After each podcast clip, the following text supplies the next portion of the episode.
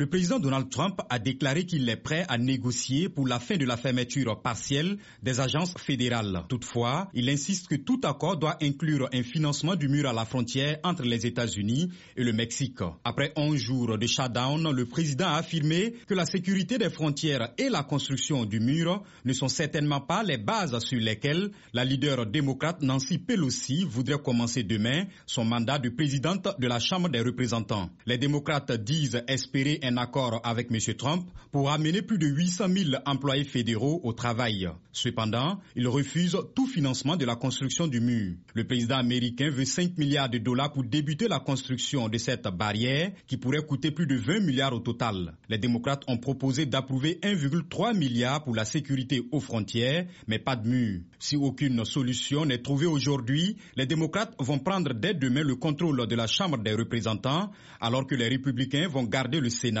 C'est dit que le shutdown pourrait se prolonger.